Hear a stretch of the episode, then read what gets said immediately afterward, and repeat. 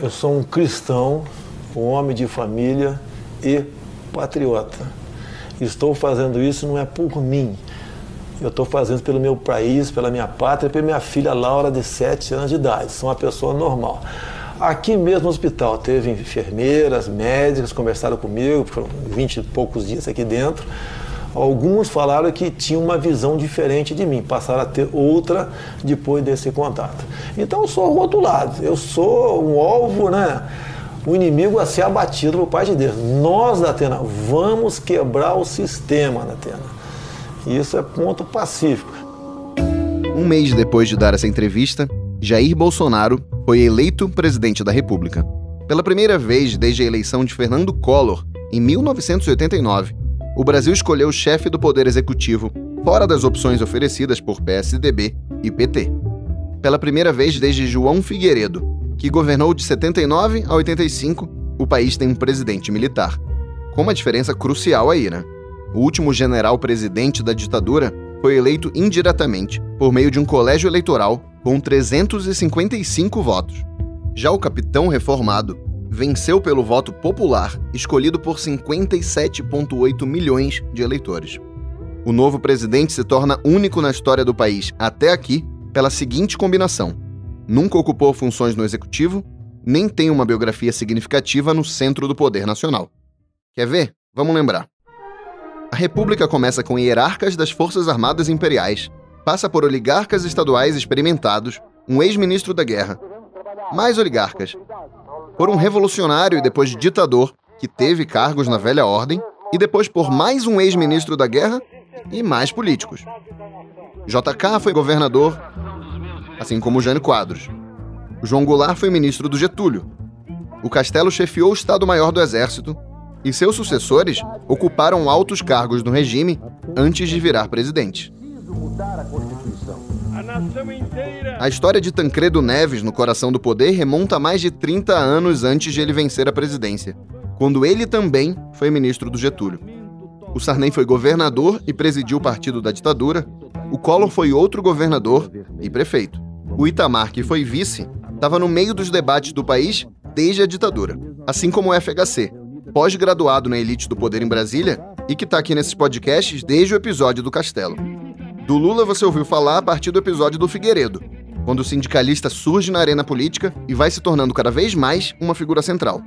Até a Dilma, tirada da cartola pelo Lula, foi secretária várias vezes e ministra de Estado por mais de sete anos. O Temer também estava por ali, articulando, desde priscas eras. Foi rejeitado, até levar o arquivo. O Bolsonaro? Nada disso. Ele estava sempre à margem do establishment, o que pode ser problemático para alguns, mas um grande ativo para quem defende, como ele, quebrar o sistema. Sem ter chegado ao oficial superior, ele foi vereador brevemente e depois, longamente, um deputado federal do baixo clero. Diferentemente de tantos protagonistas dessa série, notou que ele não aparece em episódios anteriores, exceto no de Dilma Rousseff? Enquanto decai a força do petismo no governo dela, ascende a de Bolsonaro, de forma meteórica, a partir de 2015. Mas até boa parte de 2018 mesmo, parte significativa de analistas, agentes do mercado e da classe política desdenhavam das chances do capitão. Seja por sua falta de tempo de TV, de estrutura partidária, de apoios, de dinheiro, ou por seu longo histórico de agressividade e declarações preconceituosas e autoritárias. Imagina, logo se firma alguém mais ao centro, mais moderado. Tantos disseram por tanto tempo. Mas as placas tectônicas da política se movimentaram rapidamente. O eleitorado reagiu à política tradicional. O antipetismo e o conservadorismo ganharam força. A internet se mostrou o campo de batalha do ano, onde o Bolsonaro atua com eficiência e teve uma facada em Juiz de Fora.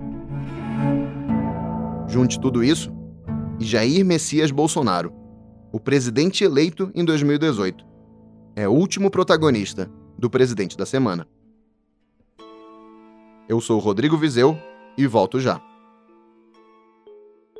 Atenção, brasileiros, vai falar o chefe da nação. Trabalhadores do Brasil. O Brasil tem instituições democráticas sólidas. Um povo que soube impor a sua vontade. Brasil, acima de tudo, Deus acima de todos. Com absoluta convicção, eu digo: este país vai dar certo. Isto é uma mentira. Aconteceu exatamente o contrário. Antes de construir uma carreira de declarações extremadas, Jair Bolsonaro já foi criança. Ele nasceu em 21 de março de 1955, durante a breve presidência de Café Filho, vice de Getúlio, que assumiu após o suicídio do titular. O menino Jair veio ao mundo em Glicério, cidade do oeste paulista, que hoje tem menos de 5 mil habitantes. Foi registrado em Campinas e sua família se mudou para também pacata Eldorado, no Vale do Ribeira, região pobre no sul do estado de São Paulo. O nome da criança foi uma homenagem ao jogador Jair Rosa Pinto, do Palmeiras, que era o time do pai do menino, Percy Geraldo Bolsonaro, morto em 1995. Sua mãe se chama Olinda e ainda está viva.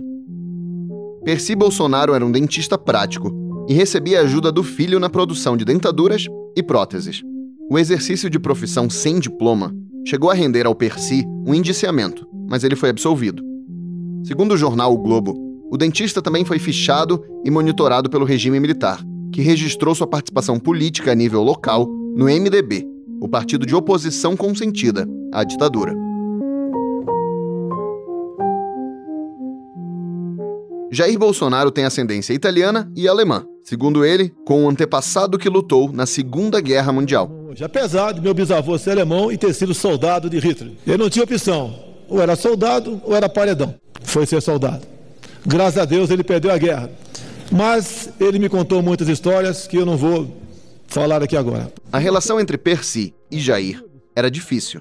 E o filho já contou que não conversava com o pai até seus 28 anos. O Percy bebia muito e brigava em casa. Segundo o filho, um dia ele notou que não ia mudar o pai e decidiu pagar uma pinga para ele. Aí eles se tornaram amigos. A vida do aquela altura adolescente Bolsonaro ia começar a se definir quando ele meio que atravessa com um personagem importante da história do país. Em 1970, em pleno governo Médici, o líder guerrilheiro Carlos Lamarca foi montar uma base de treinamento justamente ali, no Vale do Ribeira. Atrás dele foi o exército e Jair e outros garotos da região passaram a colaborar com os militares para localizar o grupo do Lamarca na mata. Não rolou e o Lamarca só foi pego e morto em 71, na Bahia. Mas aquela emoção toda, de 1970, fisgou o menino magricela do Vale do Ribeira. E Jair Bolsonaro decidiu entrar no exército para seguir carreira. Depois de fazer um curso por correspondência de técnico eletricista, o Bolsonaro ingressou na Academia Militar das Agulhas Negras em Resende, no interior do Rio, a escola que forma os oficiais brasileiros. Ele se formou em 77, durante o governo Geisel. Pela cor e pelo 1,85 de altura, ele ganhou o apelido de Palmito, branco e alongado. Pelo porte atlético, ele tinha outro apelido, Cavalão.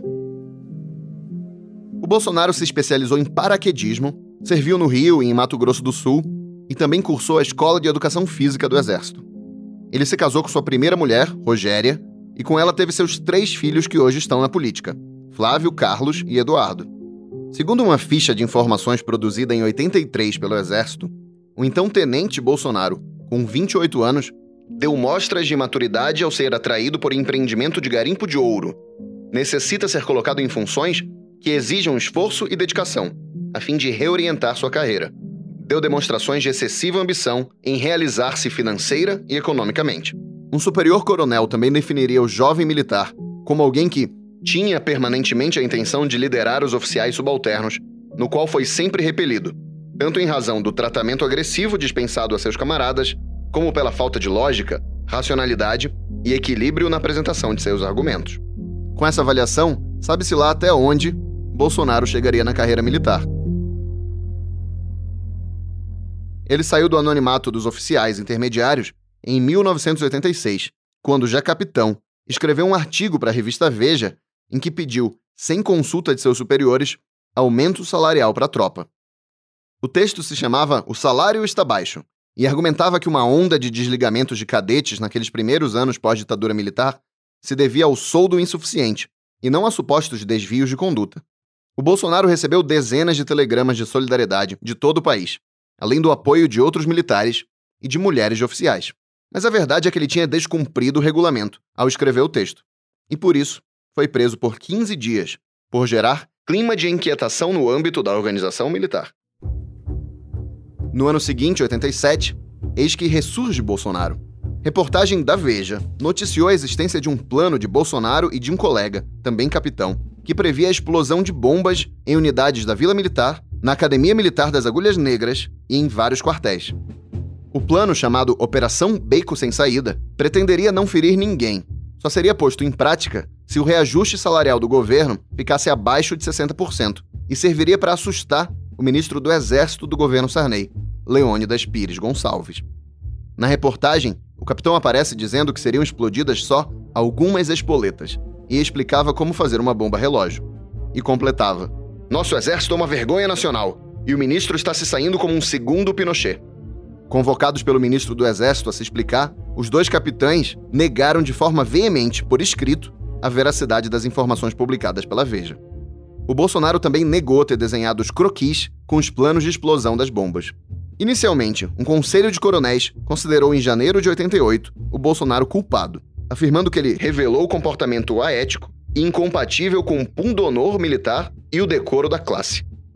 O conselho registrou ainda desvio grave de personalidade e uma deformação profissional, e afirmou que faltava ao capitão coragem e moral para sair do exército.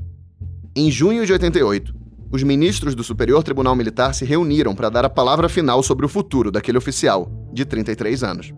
O relator do caso, o general Sérgio Pires, defendeu que o Bolsonaro não era culpado.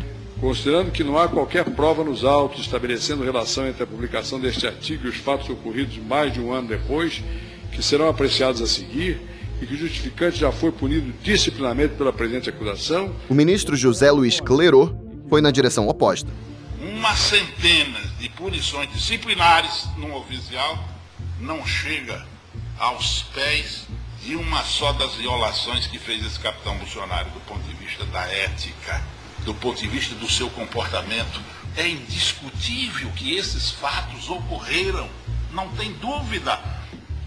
Mas este capitão Bolsonaro, que não é de muitas letras, dizer-se que não é capaz de, que, de escrever Duque de Caxias ou Caxias com letra minúscula, não é verossímil.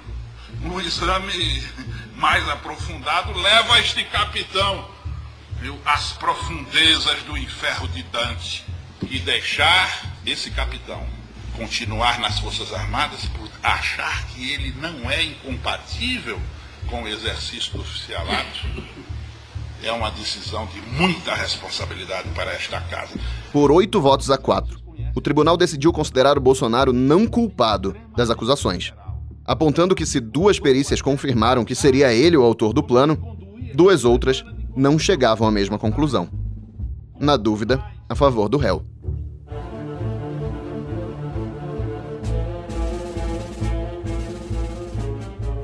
Naquela altura não importava já muito as decisões da justiça, porque o Bolsonaro já tinha virado uma mini celebridade no meio militar e se lançou candidato a vereador do Rio pelo PDC, o Partido Democrata Cristão, tendo assim sido colega de José Maria Imael, que por acaso nessa eleição agora apoiou Fernando Haddad no segundo turno. O Bolsonaro foi eleito em novembro de 88. Recebeu os parabéns do ex-presidente João Figueiredo e do ex-chefe do SNI, Newton Cruz. Desse jeito, depois de dois anos de crises públicas com seus superiores, ele ingressa na política e é, no fim das contas, excluído do serviço ativo do Exército, entrando para a reserva. Ele se tornou o capitão reformado, que é até hoje. Após a vitória nas urnas, o Bolsonaro disse ao Jornal do Brasil que seu grande sonho era ser deputado federal e comemorou. Não gosto da ideia de sair do exército, mas pelo menos estou ganhando liberdade para expressar o que eu penso. Como vereador, ele teve entre seus feitos apoiar publicamente, já em fevereiro de 89, a candidatura presidencial de Fernando Collor de Mello. Da Câmara Municipal, o Bolsonaro seguiu para federal, ao realizar o sonho de se eleger deputado em 90 e tomar posse em fevereiro de 91. Era o começo de uma trajetória ininterrupta de mais de 27 anos, ao longo de sete mandatos. Faltando 440 só... deputados presentes ao plenário. A votação deve começar por volta de 5 horas. Apesar do apoio lá atrás, em 89, o jovem democrata cristão de 37 anos votou com a maioria de seus colegas deputados a favor da abertura do processo de impeachment de Collor, em 92. Jair Bolsonaro. Representando e expressando também a vontade dos militares, que são povo, voto sim. Jair Bolsonaro, sim, 160. Em 93, o PDC do Bolsonaro se fundiu ao PDS, sigla herdeira da Arena, pró-ditadura, e os dois formaram o PPR, Partido Progressista Reformador, sob grande influência do então prefeito de São Paulo, o Paulo Maluf. Nos anos seguintes, o PPR ia virar PPB e depois PP. Na maior parte dos anos, o Bolsonaro ia se manter nesse partido, embora tenha tido passagens pelo PTB e pelo PFL. Bem depois, já no governo Dilma, ele migrou do PP para o PSC, o Partido Social Cristão, e só mais recentemente entrou no PSL, o Partido Social Liberal, justamente em busca de uma legenda que lhe garantisse a candidatura presidencial. Que salada partidária, hein? Bom, na Câmara, o deputado Bolsonaro manteve o espírito de embates e controvérsias, tudo salpicado por um tom agressivo e pouco disposto a negociações. Ele integrou ao longo de sua vida parlamentar o baixo clero, como é chamado o grupo de deputados de pouca relevância nas decisões do Congresso. Os líderes partidários, do alto clero, não são muito de confiar em deputados incontroláveis que não seguem suas orientações. Em sua trajetória parlamentar, o Bolsonaro atuou no geral em defesa de posições estatistas, votando muitas vezes da mesma forma que o PT, por exemplo. Assim como o PT, ele se opôs ao Plano Real, à flexibilização do monopólio do petróleo, ao fim do monopólio das telecomunicações e à reforma da Previdência do FHC. Quando Lula foi eleito, e propôs ele também uma reforma da Previdência para conter o rombo do setor, o Bolsonaro se opôs. O gosto pela gastança ia além da pauta militar. O parlamentar apoiou mais benefícios a servidores e medidas de elevação das despesas públicas até em momentos críticos de restrição do orçamento. As diferenças com o PT do ponto de vista econômico são mais recentes, como quando o deputado foi, diferentemente dos petistas, a favor do teto de gastos e da reforma trabalhista, por exemplo. Essa tendência estatista tem tudo a ver com ao que o Bolsonaro se dedicou na Câmara, a defesa de direitos e benefícios dos militares brasileiros. O deputado investiu na baixa. Entrou na Câmara em nome da causa militar quando as Forças Armadas viviam uma ressaca depois da redemocratização do país. Bolsonaro investiu ainda na defesa enérgica do regime militar e de seus métodos. Ao longo de anos e anos, e até recentemente, ele era, no geral, ignorado ou no máximo chocava um aqui, outro ali, que paravam para ouvi-lo quando dizia esse tipo de coisa. Eu sou favorável à tortura, tu sabe disso. E o povo é favorável a isso também. Se você fosse hoje o presidente da República, você fecharia o Congresso Nacional? Não há a menor dúvida, daria golpe no, no, no mesmo dia. No mesmo dia. Não funciona. E tenho certeza que pelo menos 90% da população ia fazer festa e bater pau.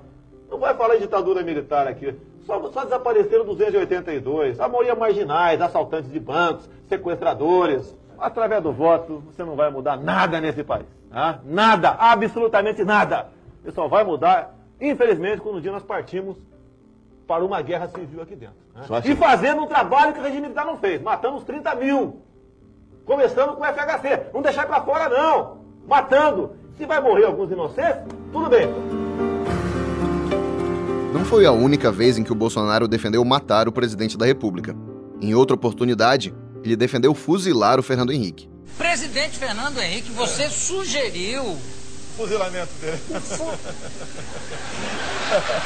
E você acha graça numa barbaridade dessa, Não deputado? é barbaridade. Barbaridade é privatizar, por exemplo, a Vale do Rio Doce, como ele fez. Hum. É privatizar as telecomunicações. É entregar nossas reservas petrolíferas para o capital externo. Se eu não peço o fuzilamento de Pedro Cardoso, ele jamais estaria me entrevistando aqui agora. Num Bom. país sério, o que ele fez com as privatizações aqui, com toda certeza que ele ia para aquele lugar lá. Chegava lá, pá! Ah, tranquilamente. Olha, tranquilamente. eu comecei aqui com o... Ah, gostei, também gostei, também gostei. O estilo grosseirão do parlamentar fluminense, embora em defesa da memória da ditadura, não gerava exatamente simpatia, por exemplo, no ex-presidente Ernesto Geisel. Num depoimento em 93 a pesquisadores da FGV, o Geisel previu que a interferência dos militares na política diminuiria à medida que o país se desenvolvesse. E disse: Presentemente, o que há de militares no Congresso? Não contemos o Bolsonaro, porque o Bolsonaro é um caso completamente fora do normal, inclusive um mau militar. Mas Geisel era o passado do militarismo, e o Bolsonaro era o presente, ia ser o futuro. Ele continuou insistindo em sua visão elogiosa da ditadura, decorou seu gabinete com as fotos dos presidentes do regime de 64 afirmou que seu ídolo é o general Emílio Garrastazu Médici, governante do período de maior repressão da ditadura. Repudiou as buscas pelos corpos dos mortos da guerrilha do Araguaia, aquela em que o exército lançava panfletos sobre a mata, prometendo tratamento digno e julgamento justo a quem se rendesse, mas matava os rendidos. Um cartaz no gabinete do deputado apontava a opinião dele sobre o assunto. Desaparecidos do Araguaia? Quem procura osso é cachorro. Bolsonaro também propôs uma nova comissão da verdade para apurar os atos cometidos pela esquerda armada durante a ditadura. Nós temos militares que conversam comigo que querem colaborar com a verdade e não com essa farsa que está aqui. E não é apenas esse artigo. Eles querem apurar aqui crimes aqui, como por exemplo, tortura, mortes, desaparecimentos forçados e ocultação de cadáveres. Não querem apurar justiçamentos, como eles justiçaram vários no Araguaia e aqui na área urbana também. Não querem apurar sequestro de avião, sequestro de autoridades internacionais. Sobre esse último presidente da série, eu conversei com aquele que participou dos episódios sobre Getúlio Vargas, o mais longevo e relevante presidente brasileiro. É o historiador Boris Fausto, professor aposentado da Universidade de São Paulo. A tentativa de reescrever o passado não tem acontecido muito no Brasil. Falando de Revolução de 30, por exemplo, para ficar num assunto já, já distante. Os revolucionários de 30 pintaram a Primeira República como uma época muito igual nas suas características e muito negativa nessas características. É fraude, é fraccionamento do país, é o domínio de um grupinho de notáveis, é o domínio do café com leite, São Paulo e Minas mandam em tudo. Por que isso? Porque eles estavam fazendo o que eles chamavam de República Nova. Né? Não é por acaso que se adotou até um apelido bom na retórica política. Eles eram os vencidos de antes de 30, eram os carcomidos. Então, fulano é carcomido, ele está dizendo isso porque ele é carcomido. Hoje é, se sabe que é um, é um período muito mais complexo e, nesse sentido, muito mais interessante do que realmente isso foi transmitido pelos vencedores em, em 1930. Essa história da, de agora é preocupante, né? 30 já, já foi, 30 foi o ano que eu nasci, já foi. É preocupante porque se trata de uma revisão de tipo impositivo, de tipo autoritário. Essa é uma, visão unilateral de reconstrução do, do passado, quando realmente a gente precisa fazer florescer as opiniões, as interpretações, as mais diversas, mesmo a respeito de períodos tão sensíveis à história brasileira como foi 64. E a tendência sendo outra. Essa revisão é preocupante. Porque não é uma revisão entre outras opiniões, é uma revisão que se propõe como a verdadeira versão da história. Você não pode impedir que se faça um levantamento, digamos, das vítimas dos movimentos da luta armada. É possível? Acho que tem que abrir as coisas. Agora, tal, talvez tenha um propósito de reescrever a história também. Ao longo de seu mandato parlamentar, o Bolsonaro ia reunindo mais e mais declarações controversas. Em 2000, ele propôs que praticantes de crimes premeditados não tivessem direitos humanos e que nesses casos deveria haver pena de morte defendeu a castração química de estupradores e a tortura de traficantes de drogas e sequestradores, e elogiou a ação de grupos de extermínio. Senhor presidente, desde que a política de direitos humanos chegou em nosso país, cresceu, se avolumou e passou a ocupar grandes espaços nos jornais, a violência só aumentou. A marginalidade cada vez mais tem se visto mais à vontade, tem de vista esses neo-advogados para defendê-los. Dizer aos companheiros da Bahia, que agora há pouco vi um parlamentar criticar aqui os grupos de extermínios, enquanto o Estado não tiver coragem para adotar a pena de morte, esses grupos de extermínio, no meu entender, são muito bem-vindos. E se não tiver espaço na Bahia, pode ir para o Rio de Janeiro. Se depender de mim, terão todo o apoio. Porque no Rio de Janeiro, senhor presidente, só as pessoas inocentes são dizimadas. E na Bahia, as informações que eu tenho, nós são grupos ilegais, mas no meu entender, meus parabéns, a marginalidade tem decrescido. Numa crítica aos programas de distribuição de renda do governo, ele também propôs uma política rígida de controle de natalidade no país. Não se dá vazão para a demanda de tantos problemas que, essa, que esse pessoal pobre vai ter no futuro. Só tem uma utilidade do pobre no nosso país aqui. Votar. Título eleitor na mão e com diploma de burro no bolso para votar no governo que está aí. Só para isso, mais nada serve aqui. Então, essa política nefasta do governo, de bolsas, em especial do Bolsa Carinhoso. Tem que dar meios para quem não, para quem lamentavelmente é ignorante e não tem meios, controlar a sua própria, porque nós aqui controlamos a nossa. E o pessoal pobre não controla. E há um interesse atrás do voto fácil dessa gente para outros se perpetuar no poder. Com a ascensão do PT ao poder federal, o Bolsonaro continua sendo um crítico do governo, embora tenha votado em Lula em 2002. Inclusive, confesso publicamente que eu votei no segundo turno Lula, que jamais votaria no candidato Felipe Cardoso. No primeiro, votei e trabalhei pelo Ciro Gomes. Perdi e escolhi o que eu entendia ser a melhor opção. O deputado atacou o mensalão e petistas com passado na esquerda armada, como José Dirceu e José Genuíno. Uma outra petista, aliás, a colega Maria do Rosário. O deputado teve esse outro momento aqui, em 2003. Grava aí que eu sou, estupra... eu sou estuprador agora. É. Olha, jamais eu estuprar você que você não merece. Olha, eu é espero que não. Se é esse, eu falo. Dá, eu te dou outra. Dá que eu te dou outra. Dá que eu te dou outra. Dá que eu te dou outra. Dá que eu te dou outra. Ele repetiu a declaração anos depois. Em outubro de 2018, é réu sob acusação de incitar o estupro o que sua defesa rejeita. As declarações do Bolsonaro também renderam em vários momentos ameaças de suspensão do mandato e de cassação, que não foram para frente. Do ponto de vista prático, da atividade legislativa mesmo, o deputado apresentou mais de 170 projetos de lei e conseguiu ver aprovados dois deles, sendo um autorizando a chamada pílula do câncer, que testes demonstraram não ter efeito contra a doença. Também foi aprovada uma emenda à Constituição de sua autoria sobre o voto impresso, que acabou barrado pelo Supremo. O Bolsonaro costuma dizer que, se pouco conseguiu aprovar, ao menos evitou que projetos ruins fossem para frente. Uma dessas atividades de trincheira serviu para catapultar o Bolsonaro das profundezas do baixo clero em que ele habitou durante a maior parte de seus anos parlamentares.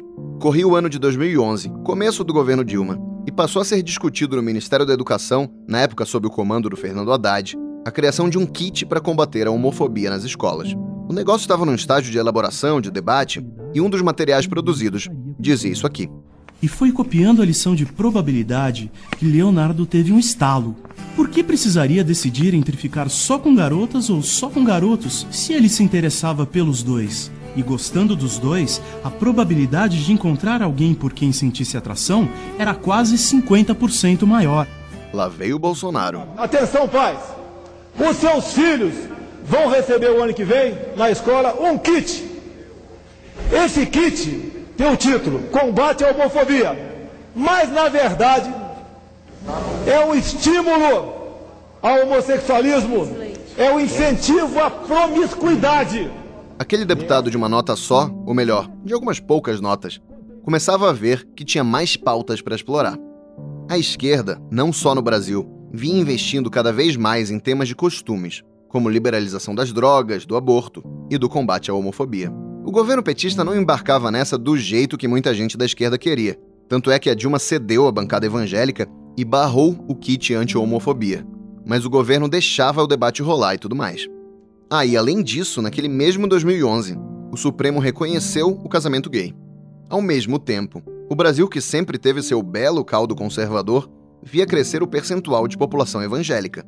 O Bolsonaro olhou para aquilo tudo e pensou: hum, o deputado católico, que antes dizia que era coisa rara ir à igreja, vai se aproximando dos colegas evangélicos. Inclusive casou com sua atual mulher, Michele, numa cerimônia celebrada pelo pastor Silas Malafaia. Ali, o Bolsonaro abraça de vez uma retórica contra as pautas LGBT. Ele disse preferir um filho morto no acidente do que aparecendo com um bigodudo por aí, entre outras declarações. E eu tenho imunidade para falar que sou homofóbico, sim, com muito orgulho. Não existe homofobia no Brasil. A maioria dos que morrem, 90% dos homossexuais que morrem, eles morrem em local de consumo de drogas, em local de prostituição. Você de casa contrataria um motorista gay para levar seu filho na escola? Tá na cara que não. Agora gostar de homossexual? Ah, lá, ninguém gosta, ok? Ninguém gosta, a gente suporta. Assim, meio gayzinho, leva um couro, ele muda o comportamento dele. Homossexualismo direito. Vai queimar tua rosquinha quando tu bem entender, porra!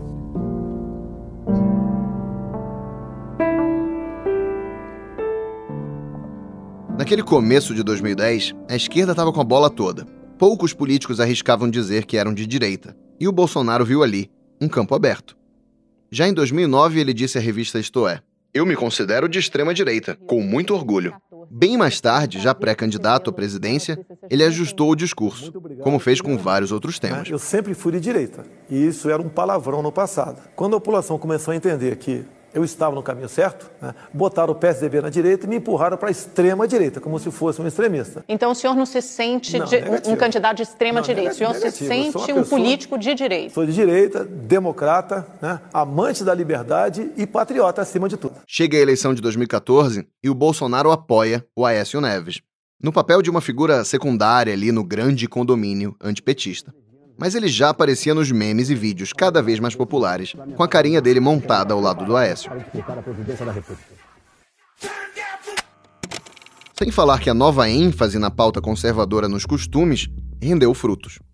Reeleito, o Bolsonaro foi o deputado mais votado do Rio, com mais de 460 mil votos, bem mais que seus resultados anteriores. Pesquisa Datafolha no fim de 2015 mostrava o Aécio liderando os cenários presidenciais em que aparecia, mas o deputado do PP Fluminense aparecia ali, com entre 4 e 5% das intenções de voto. Nada mal para alguém do baixo clero, certo? Naquele 2015, com as ruas tomadas por manifestações antipetistas, o Bolsonaro já tinha se lançado em viagens pelo país, de olho numa candidatura presidencial que por muito tempo pouquíssima gente fora de seu círculo de apoiadores fanáticos acreditava. Além das viagens, o Bolsonaro mergulhava no admirável mundo novo dos memes, do YouTube, do WhatsApp e das redes sociais. E continuava a chocar, como em seu voto pelo impeachment de Dilma. Pela memória do coronel Carlos Alberto. Dá para sentir o clima e entender a estratégia dessa largada bolsonarista nessa viagem do deputado pelo Rio Grande do Norte, que a Folha acompanhou em junho de 2017. É um exemplo de uma tática que se repetiu inúmeras vezes. O Bolsonaro anunciava nas redes que iria para uma cidade e era recebido com estardalhaço no aeroporto. Tudo isso sempre negando, sem negar tanto assim, ser candidato a presidente.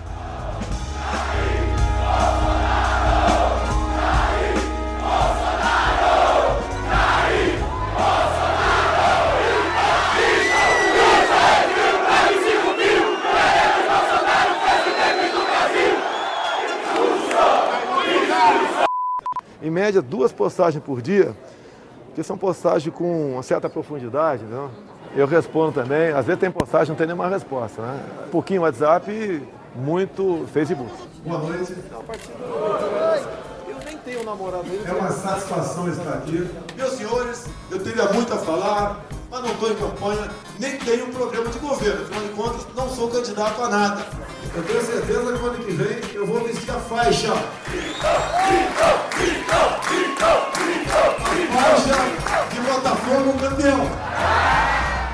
As viagens do deputado continuaram. De norte a sul, de leste a oeste, era Bolsonaro na veia para quem estivesse disposto a ouvir. Enquanto o establishment político debatia quem seria o nome capaz de unir as pré-candidaturas de centro e centro-direita? O Bolsonaro era agarrado, abraçado, botado nos ombros, ia construindo uma conexão com seus fãs, que lembrava um outro líder político, Luiz Inácio Lula da Silva.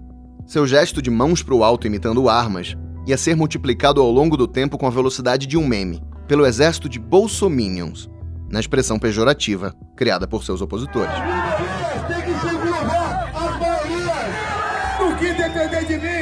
O agricultor, o homem do campo, vai apresentar como cartão de visita para o MST um cartucho 762. Por senegaleses, haitianos, iranianos, bolivianos e tudo que é escória do mundo, né? E agora está chegando os sírios também aqui. A escória do mundo está chegando aqui no nosso Brasil. Quando começa 2018, o Bolsonaro já é, com até 20% das intenções de voto, líder dos cenários do Datafolha que não contavam com o ex-presidente Lula. Em cenários com o Lula, o ex-presidente liderava, mas o Bolsonaro não fazia feio. Ele aparecia em segundo lugar, com até 18% das intenções. Ainda assim, as perspectivas do mundo político eram de que, diante do histórico, do discurso e da falta de estrutura partidária, ele desidrataria dando espaço para quem realmente tinha experiência em disputar e vencer. Eu acho que o Bolsonaro não disputa. Eu acho que ele não disputa e se disputar não tem chance, porque, sinceramente, eu acho que não tem chance. Eu acho que na hora, sabe, Mesmo pessoas que hoje pensam terão vergonha de dizer que vão votar numa pessoa tão reacionária. Mas o Lula é preso e proibido de concorrer. O PT lança o Fernando Haddad só no prazo final em setembro. A centro-direita não decola ao longo de 2018 e o Bolsonaro vai furando sucessivos tetos que tinham sido previstos para ele. O Boris Fausto comentou a ascensão dessa figura há décadas política, mas ao mesmo tempo tão desconectada das lideranças tradicionais do país. Experiência para ser presidente não tem nenhuma, ou para não dizer nenhuma, tem muito pouca, porque ele sempre foi um membro muito apagado do Congresso. É um personagem que vem do, do chamado baixo clero, bem do baixo clero, e consegue uma façanha extraordinária de eh, estar chegando à presidência da República. Alguém com uma biografia tão coadjuvante na política brasileira já foi tão longe? Não me lembro de ninguém. Se for para fazer uma varredura aí na memória, a gente poderia falar no Collor. Mas o Collor tinha uma carreira política, vinha lá do Nordeste, é, nesse sentido era algo marginal com relação às elites de, do, do Centro-Sul, uh, mas era uma figura integrada no mundo político. Até a Dilma tinha posições no executivo. Bolsonaro não tem nada disso e se projeta como um foguete. É curioso porque existem vários culpados. Primeiro, uma imensa crise de segurança que viu o país. Essa crise não é brincadeira. Isso gera um medo muito grande nas pessoas. E o medo tal como a fome, não é bom conselheiro. Então, essas propostas mirabolantes do Bolsonaro, em que as pessoas acreditam, é uma espécie de ato de quase que de desespero escolhendo um candidato sem a qualificação para o cargo e mais ainda com as ideias que ele tem. O centro nunca entendeu, falando dos culpados. O, o PT eh, desviou-se inteiramente da sua rota inicial, concorreu muito para que nós chegássemos a uma situação de, de grande descrédito concorreu muito para o antipetismo, que foi um fator quase que essencial, eu diria, na vitória do Bolsonaro. O sentimento não sei quem é esse sujeito, ou não gosto desse sujeito, mas eu sei quem é o PT e PT nunca mais. O Lula ficou fora da contenda. Isso é outra coisa que pesa muito, porque nós temos aí dois salvadores, não digo que são a mesma coisa, mas nós teríamos um confronto de indivíduos com características de salvadores. A falta do Lula, o Bolsonaro teve a chance de jogar muito mais livre, muito mais sem contestação. Depois existe o peso dos evangélicos, que também é muito grande. Esse setor que cresce cada vez mais tem uh, influído diretamente nas eleições e os pastores têm quase que direcionado o voto dos seus fiéis para determinados candidatos, sobretudo quando eles defendem supostamente a família e têm uma, uma pauta anti-gay, anti-aborto e por aí vai. Eu já falei aqui que o Bolsonaro tem um talento para captar sentimentos que estão no ar. Nesse caso, eu não falo aqui de um sentimento popular, mas de uma antiga cobrança do mercado, do setor empresarial brasileiro. Um governo que reduza o tamanho do Estado e melhore as condições para se investir e empreender no país. Estava claro que havia uma candidatura competitiva à direita, no caso, bem à direita mas que ainda era associada a valores da direita da época do regime militar, aquela coisa de Estado grande. Então Bolsonaro se recolocou no mercado e foi ensaiando e eventualmente inaugurando um novo Bolsonaro do ponto de vista econômico. Admitia não entender de economia, mas prometia se cercar de uma equipe competente e, mais importante, uma equipe que prestasse continência ao credo liberal. Surgiu então o guru econômico do candidato, o Paulo Guedes, a quem o deputado chama de Posto Ipiranga. Com essa conversão liberal, o Bolsonaro vai progressivamente ganhando apoios no mercado financeiro e também no empresariado em geral, que passa a ver nele uma opção mais confiável que o PT, sobretudo após o caos orçamentário dos anos Dilma. E esse empresariado brasileiro tem uma visão muito curta, ou a visão tem o alcance do seu lucro, do maior lucro. Nesse sentido, é, eu até entendo que eles tenham se voltado, tenham corrido para o Bolsonaro mas eles concorrem para quem garante estabilidade. E é bom dizer que esse chamado partido de extrema esquerda, o PT, esteve de braços dados com os maiores empresários do país, a turma da área de construção, e que eles só saíram, os empresários só saíram dessa aliança com esse pretenso monstro quando lhes convinha, quando a, a Dilma chegou ao impasse que chegou. Ele disse PT de extrema esquerda? Pois é, o comentário do Boris Fausto, que é irônico, se refere a outro tema da eleição, à medida que foi se formando uma polarização entre o Bolsonaro e o Haddad, do PT. Tinha gente que via ali duas opções igualmente extremas, enquanto outros rechaçaram essa ideia. O PT não é extrema. Eu não acho que há dois extremos em luta. Eu acho que há a extrema direita e o PT que não é extrema. Há outros partidos que são extremos, os que romperam com, com o PT, a gente do Boulos. Esse pessoal é extrema esquerda. O PT não é. O PT, por outro lado, é um partido que decepcionou profundamente muita gente. Primeiro, porque inaugurou uma corrupção metódica, articulada, eu diria que sem precedentes na história do Brasil. Eles não foram os únicos, mas a forma como eles inauguraram e a partir da ideia de um partido, e o partido insistia ser o partido da ética, provocou uma imensa desilusão. Tudo isso, particularmente, me coloca numa posição contrária ao PT. Mas é evidente que o PT foi transformado numa espécie de monstro, e monstro ele não é. Ele teve algumas qualidades, ele não deixou de respeitar as regras democráticas. A maioria das nomeações no Supremo foi de, nomeações razoavelmente isentas ou até bastante isentas. Então, sob esse aspecto, é a fabricação de um monstro, mas essa fabricação que pegou. A campanha eleitoral começou oficialmente em 15 de agosto de 2018. Para o Bolsonaro, isso não mudava tanta coisa assim.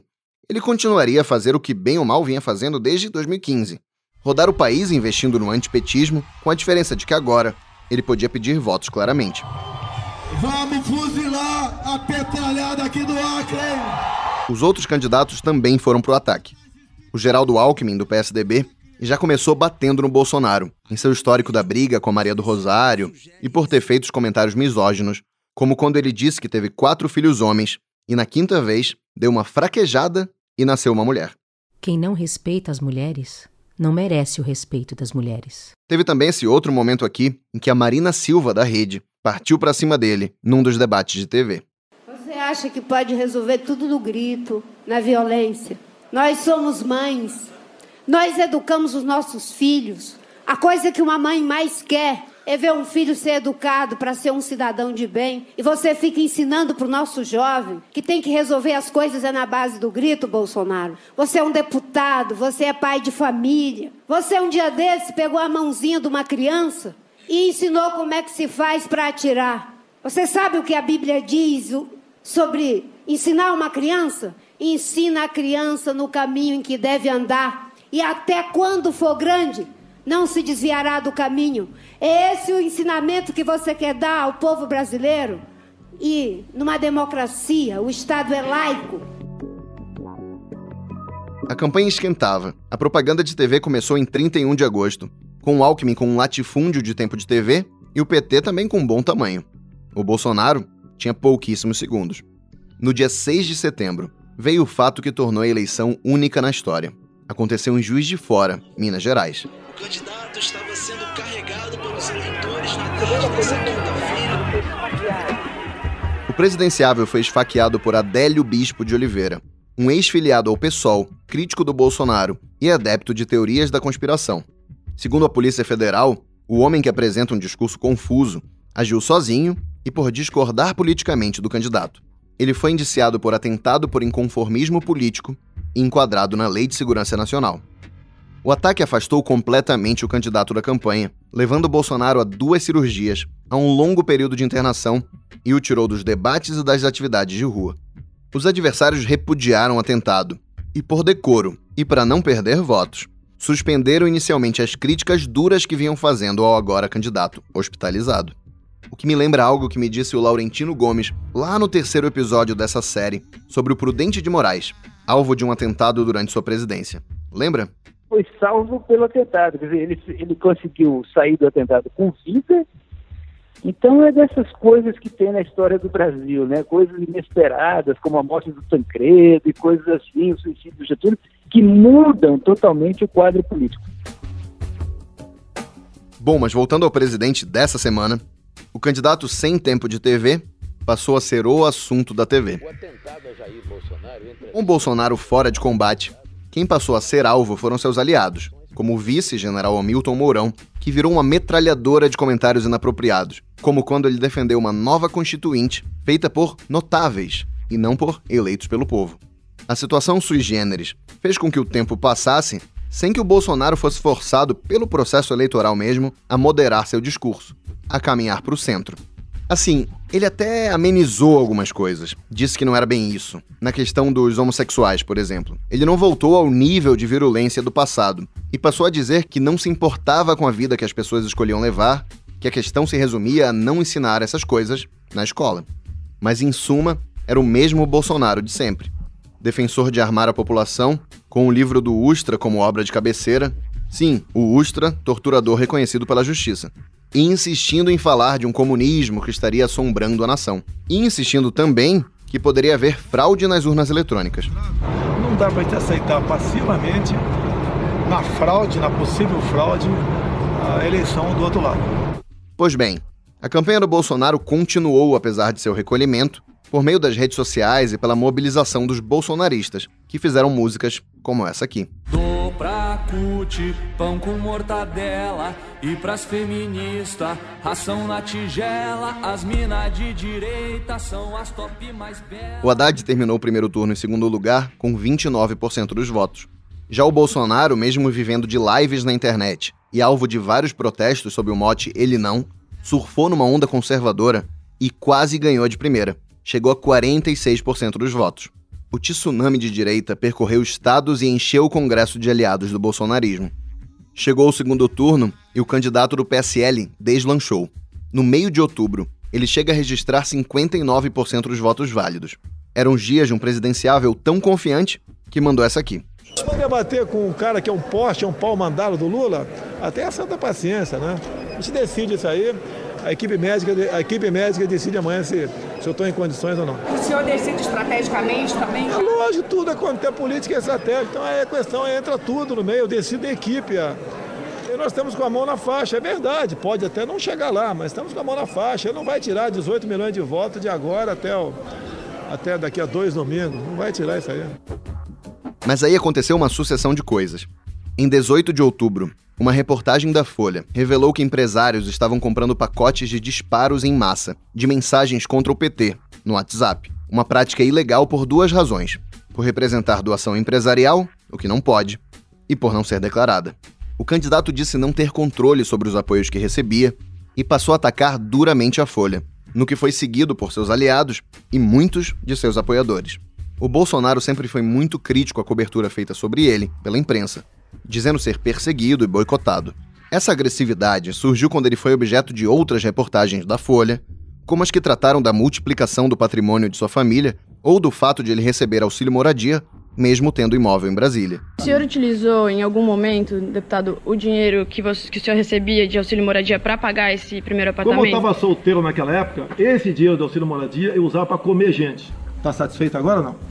Você está satisfeito agora? Estou satisfeito Você está satisfeita? Não, quer a resposta que você merece. Ele também rechaçou uma reportagem da Veja que detalhou o processo de separação de sua segunda mulher, que o acusou de furtar um cofre, ocultar bens e de ser agressivo. Ela, que concorreu a deputada com o sobrenome Bolsonaro e perdeu, voltou atrás das acusações e defendeu o ex-marido durante a campanha. Todo esse clima de animosidade contra a imprensa, e não só contra ela, surgiu num discurso do Bolsonaro transmitido num telão na Avenida Paulista, a uma semana do segundo turno. Essa turma, se quiser ficar aqui, vai ter que se colocar sob a lei de todos nós. Ou vão para fora ou vão para cadeia. Esses marginais vermelhos serão banidos de nossa pátria. Vocês, petralhada, verão uma polícia civil e militar com retaguarda jurídica para fazer valer a lei no lombo de vocês. Bandidos do MST, sem mentiras, sem fake news, sem Folha de São Paulo. Queremos a imprensa livre, mas com responsabilidade. A Folha de São Paulo é o maior fake news do Brasil. Vocês não terão mais verba publicitária do governo. No mesmo dia do discurso da Paulista, repercutiu na internet outro vídeo, de julho, do filho do Bolsonaro, o deputado federal reeleito Eduardo Bolsonaro. Cara, se quiser fechar o STF, sabe o que você faz? Você não manda nem um jipe, cara. Manda um soldado e um cabo. Não é querer desmerecer o soldado e o cabo, não. O vídeo foi repudiado pelo Haddad, por várias organizações e pelos ministros do Supremo. O Bolsonaro pediu desculpas e disse ter repreendido o filho. Além disso, na reta final da campanha, o PT intensificou as críticas ao líder nas pesquisas, evocando a defesa que ele fez da tortura e do coronel Ustra. Com tudo isso, os dias que antecederam a votação tiveram uma escalada de tensão, de difusão de notícias falsas, as fake news e uma multiplicação de relatos de violência. Às vésperas do segundo turno, uma série de operações autorizadas pela Justiça Eleitoral para fiscalizar supostas propagandas irregulares dentro de universidades gerou mais reações e mais críticas. A sucessão de acontecimentos, no geral negativos para a candidatura Bolsonaro, reduziu a vantagem do candidato nos momentos finais da campanha. Os 59% viraram 56% e, por fim, 55% no Datafolha, mesmo o percentual saído das urnas no domingo, 28 de outubro. Às 7h21 da noite deste domingo, chega a informação de que Jair Bolsonaro está eleito presidente da República. Os 57,8 milhões de votos de Bolsonaro o tornaram o segundo brasileiro com mais votos numa eleição presidencial, atrás apenas dos 58,2 milhões de votos do Lula, em 2006. O petista Fernando Haddad obteve o apoio de 45% dos eleitores. Pela primeira vez em 20 anos, o PT perdeu uma eleição presidencial. Na noite de domingo, o presidente eleito discursou duas vezes, pela internet e num pronunciamento à imprensa. Essa segunda fala começou com uma oração puxada pelo senador e aliado bolsonarista Magno Malta. Senhor meu Deus e meu Pai, nesse momento nós te somos agradecidos. Foram anos... O Bolsonaro falou em respeito à democracia e à Constituição, defendeu a redução do Estado e a preservação dos valores da família. E se me permite, eu gostaria de fazer a leitura do meu discurso da vitória. Conhecereis a verdade e a verdade vos libertará. Nunca estive sozinho, sempre senti a presença de Deus e a força do povo brasileiro.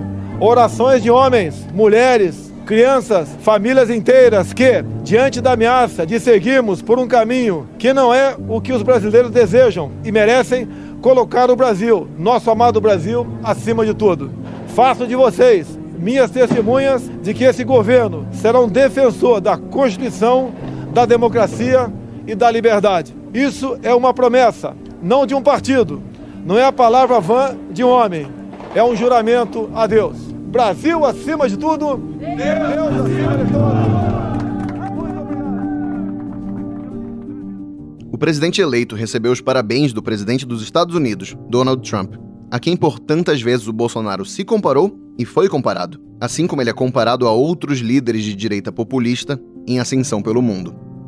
Eu quis saber do Boris Fausto o que ele espera do governo Bolsonaro e do país. Eu pessoalmente, pessoalmente do candidato, não espero nada.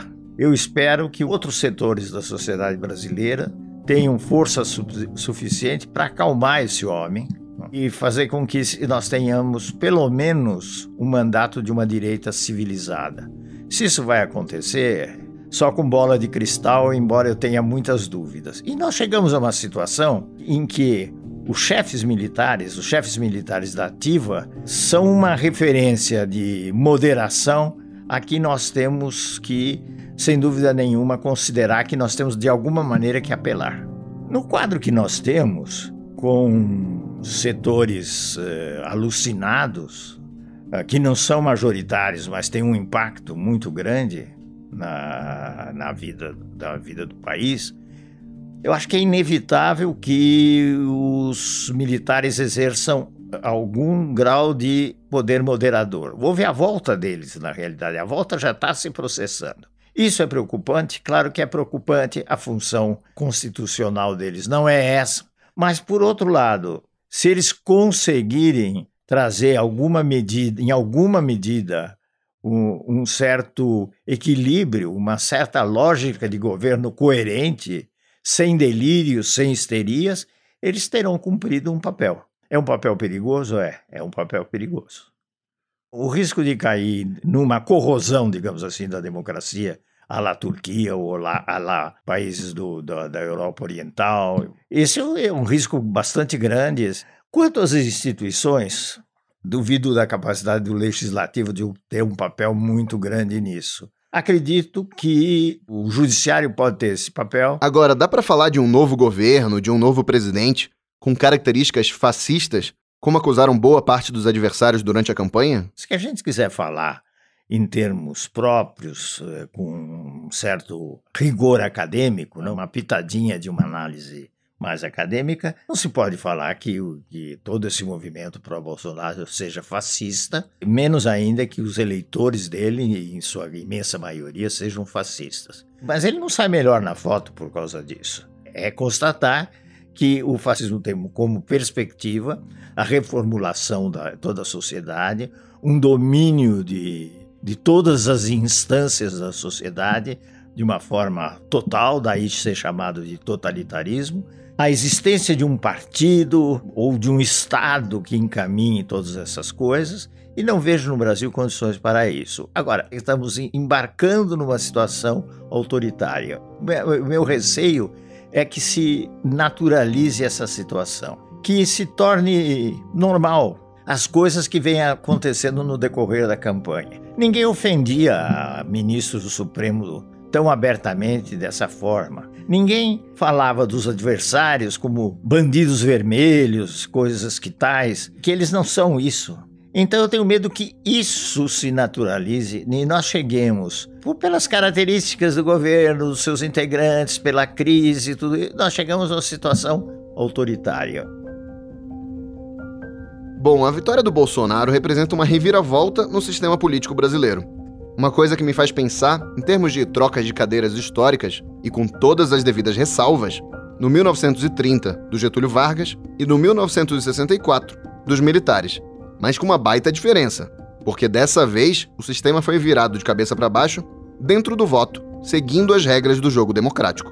Teríamos aí uma boa notícia? Concordo que esse é o lado interessante, positivo e que tem ao mesmo tempo uma face negativa, a enxurrada de votos para Bolsonaro, isso está ligado realmente a uma crise do sistema. As pessoas querem votar contra tudo que estava aí. Isso tem um peso muito grande e quem expressa isso da maneira que for é, de uma maneira mais efetiva, é realmente uh, o, o Bolsonaro. O resultado das eleições, no sentido da quebra do sistema desse sistema político, ou do acentuar da crise desse sistema político e a queda de, de quase todos os caciques né, que integravam a nossa política, sobretudo os caciques do legislativo, mas é um fato positivo, não há dúvida nenhuma.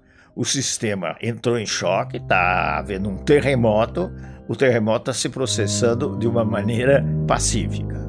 O problema é que é terremoto. Pacífico ou não, é um terremoto. Tudo isso provocou uh, o quê? Provocou a vitória de nomes que a gente não sabe bem quem são, até mais do que isso, desconfia de quem são.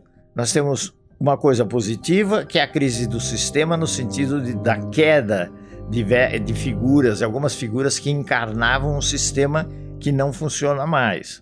Mas, por outro lado, a gente não sabe qual é o rumo que esse país toma. Então, nesse sentido, aquilo que seria é, gratificante, muito auspicioso, tem um certo vinagre aí. A renovação é quase um cheque em branco. Como é que esse cheque vai ser preenchido é, no mínimo, preocupante. A gente tem que acompanhar. Certo. E não tem nenhum outro lado bom que o senhor destaque, não? Olha. Parece que eu estou aqui fazendo uma pregação, mas não é isso. Eu gostaria de, de fazer aquela coisa mais do tipo, predominam essas coisas, estão em minoria outras, mas temos a possibilidade de. Vamos dizer o seguinte: alguma melhora na economia vai acontecer, pode acontecer. Pronto. Isso, isso é um dado. Pelas próprias condições da, da, da, da, da economia. Não? Mas alguns sinais de retomada, existe capacidade ociosa, existe entre empresários um, uma vontade de investir do que aquela incerteza absoluta anterior, pré-eleitoral, em que com razão eles não, não gostariam de investir. E uh, então, nesse sentido, existe uma possibilidade de um, uma retomada do crescimento. Agora, nós vemos, a gente vem de uma crise tão profunda, de anos tão ruins, e isso está associado em grande medida ao PT, que é difícil pensar em muitos saltos. E nós teríamos que dar uns saltos, no mínimo, no mínimo do ponto de vista social, para começar a reduzir significativamente o desemprego. Me parece bem claro que o Bolsonaro, ao vencer, entra numa primeira divisão da política brasileira. Mas uma dúvida que eu tenho é se a gente já pode falar de bolsonarismo, uma vertente política de fato que faça frente ao lulismo, que já está aí há tantos anos. Se ele conseguir manter a popularidade que tem, a votação que teve, ele pode ser uma figura rival, concorrente, apesar de todas as características até pessoais dele, mas parece que há um, setores da população que gostam disso. Nesse caso, ele poderia se tornar um líder, um estranho líder, digamos assim, um, um extremo líder da, da direita. É uma possibilidade. Por outro lado, eu fico imaginando, como, como hipótese mais provável, que as coisas não deem muito certo, ou que não deem nada certo. E é muito ruim que a população tenha uma grande decepção, mais uma vez, mas isso tem uma possibilidade grande de ocorrer. Nesse sentido, ele se ofusca. Agora, tem que se comparar tudo isso com o destino do Lula. O que vai se manter? O prestígio do Lula, que tinha uma, um percentual de, de votação, quando se cogitava da sua candidatura, tinha um percentual muito alto. Uma coisa é certa: o Lula que transferia votos já não transfere tanto assim. E para concluir, dá para ver na vitória do Bolsonaro ecos de outros momentos da história brasileira? que é, afinal de contas, o tema desse podcast. A comparação com o passado tem um problema. Não é que não deva ser feita, deve ser feita, mas é que ela tem sempre um problema quando se quer colar muito no passado. A história se repete, a história não se repete. Então sempre tem diferenças profundas, mesmo quando ocorrem coisas que possam ter alguma semelhança. A semelhança é a aparição de uma figura salvadora que centra num objetivo e que consegue faz com que a população, uma grande massa de eleitores, aceitem como válido aquele objetivo. O Jânio pegava as coisas pelo lado da corrupção, a vassoura. O que é que ele fez? Ele, ele insistiu nessa tecla de varrer a corrupção e a esquerda ou os nacionalistas que apoiaram o general Lott naquela ocasião não perceberam que o tema da corrupção era um tema que tinha muito eficácia. O Collor também saltou de paraquedas com a história dos Marajás. Isso pegou, pegou, pegou muito. Nesse sentido, tem uma semelhança, porque qual é o alvo do Bolsonaro? O alvo principal do Bolsonaro é um alvo mais expressamente político, que é o anti-PT. O PT é o mal supremo, o PT é o demônio, e eu vou liquidar o demônio. Então, nesse sentido, existe uma semelhança. Eu diria que há uh, coisas da história que sim, que repetem, e elas se repetem porque são características mais de longa duração na vida de um país. Vamos pegar o Brasil para concretizar isso. A tendência forte ao, autoritarismo, ao homem salvador, que então a gente projeta para o passado em situações do passado. Por que, que a gente pode fazer, falar que a história se repete nesse nível? Primeiro, se repete em circunstâncias bem diversas, mas, por outro lado, há uma repetição no sentido de que há uma tradição forte autoritária no país que ressurge num, em situações de profunda crise, e é isso que nós estamos vivendo.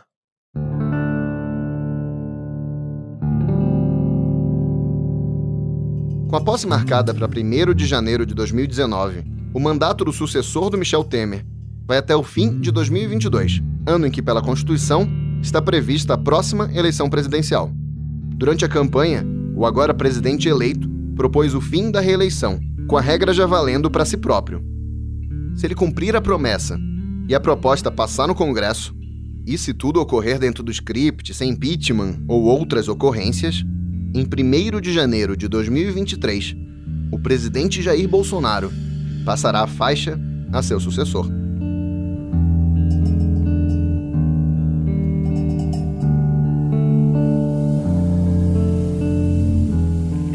Honra de anunciar a seguir a palavra de Sua Excelência, o senhor Presidente da República. Atenção, brasileiros. Vai falar o chefe da nação. Trabalhadores do Brasil. Ao choque das suas organizações terroristas, nós oporemos as nossas próprias organizações de choque. A obrigação de todo brasileiro patriota é conduzir-se de modo a preservar o Brasil da guerra. É o que nós, comunistas, havemos de fazer. Havemos de fazer com o apoio do povo.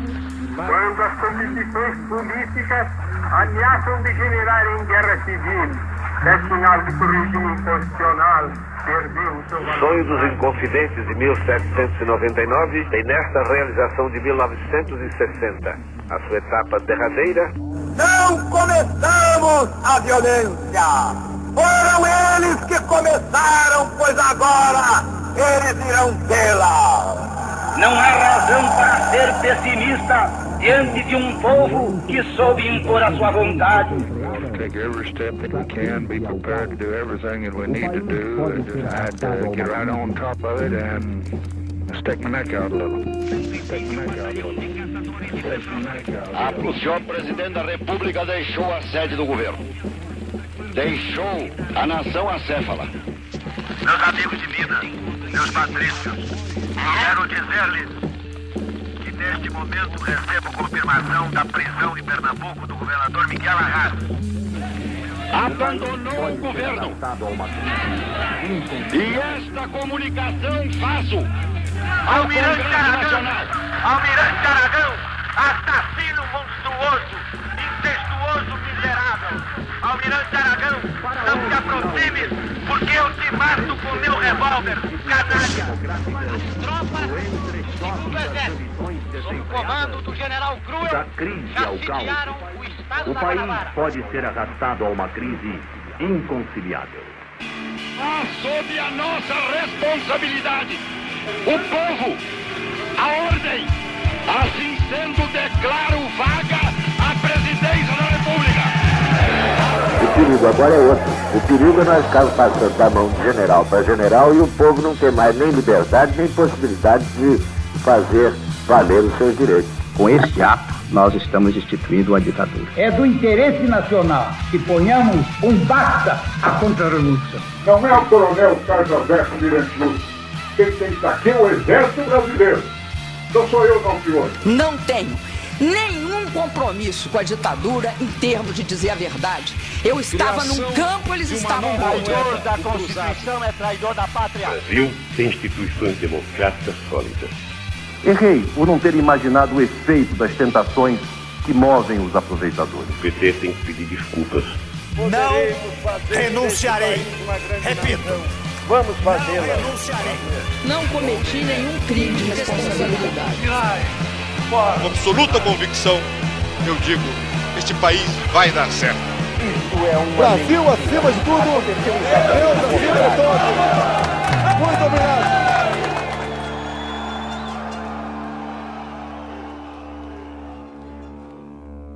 Que Deus tenha misericórdia dessa nação. Eu sou o Rodrigo Vizeu e fiz a pesquisa, produção e apresentação desse podcast. O Vitor Parolin fez a direção de som e a edição de som.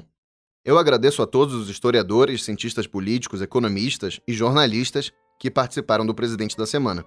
José Murilo de Carvalho, Laurentino Gomes, Ana Luísa Baques, Lília Schwartz, Mari Del Priori, Isabel Lustosa, Carlos Daróis, Pedro Dória, Christian Lynch, Heloísa Starling, Jorge Ferreira, Daniel Arão Reis, Carlos Fico, Marcos Napolitano, Ângela Moreira, Clóvis Rossi, Brasílio Salum, Mônica Debole, Vinícius Torres Freire, André Singer, Demétrio Magnoli, Celso Rocha de Barros, Carlos Pereira e Boris Fausto. Agradeço a meus colegas de Folha, que emprestaram suas vozes aos presidentes e outras figuras da época em que não existiam vozes gravadas. Agradecimentos também à equipe da TV Folha, que várias vezes auxiliou na produção técnica da série e cujos vídeos foram matéria-prima de várias edições muito legais que você ouviu nos episódios. Obrigado também ao Ramon Mineiro, que fez a edição de som de quatro episódios. Seja por informações, bastidores ou áudios originais, eu agradeço ainda, entre outros, a generosíssima equipe do projeto República da UFMG, ao jornalista Hélio Gaspari, pela conversa e por sua crucial obra em cinco volumes sobre a ditadura ao incrível conhecimento sistematizado pelo CPDOC, o Centro de Pesquisa Histórica da Fundação Getúlio Vargas, aos áudios, vídeos e documentos originais organizados pelo Memorial da Democracia, iniciativa da Fundação Perseu Abramo e do Instituto Lula, às equipes que mantêm os acervos de jornais como Folha, o Estado de São Paulo e o Globo. Ah, e é claro, eu agradeço, acima de tudo, a você, que desde abril nos ouve e nos envia sugestões, correções, elogios, críticas e está sempre divulgando nas redes sociais, nos grupos de WhatsApp e nas conversas de bar o trabalho desse podcast. O seu feedback foi muito maior e mais recompensador do que o Vitor e eu podíamos imaginar. Até a próxima!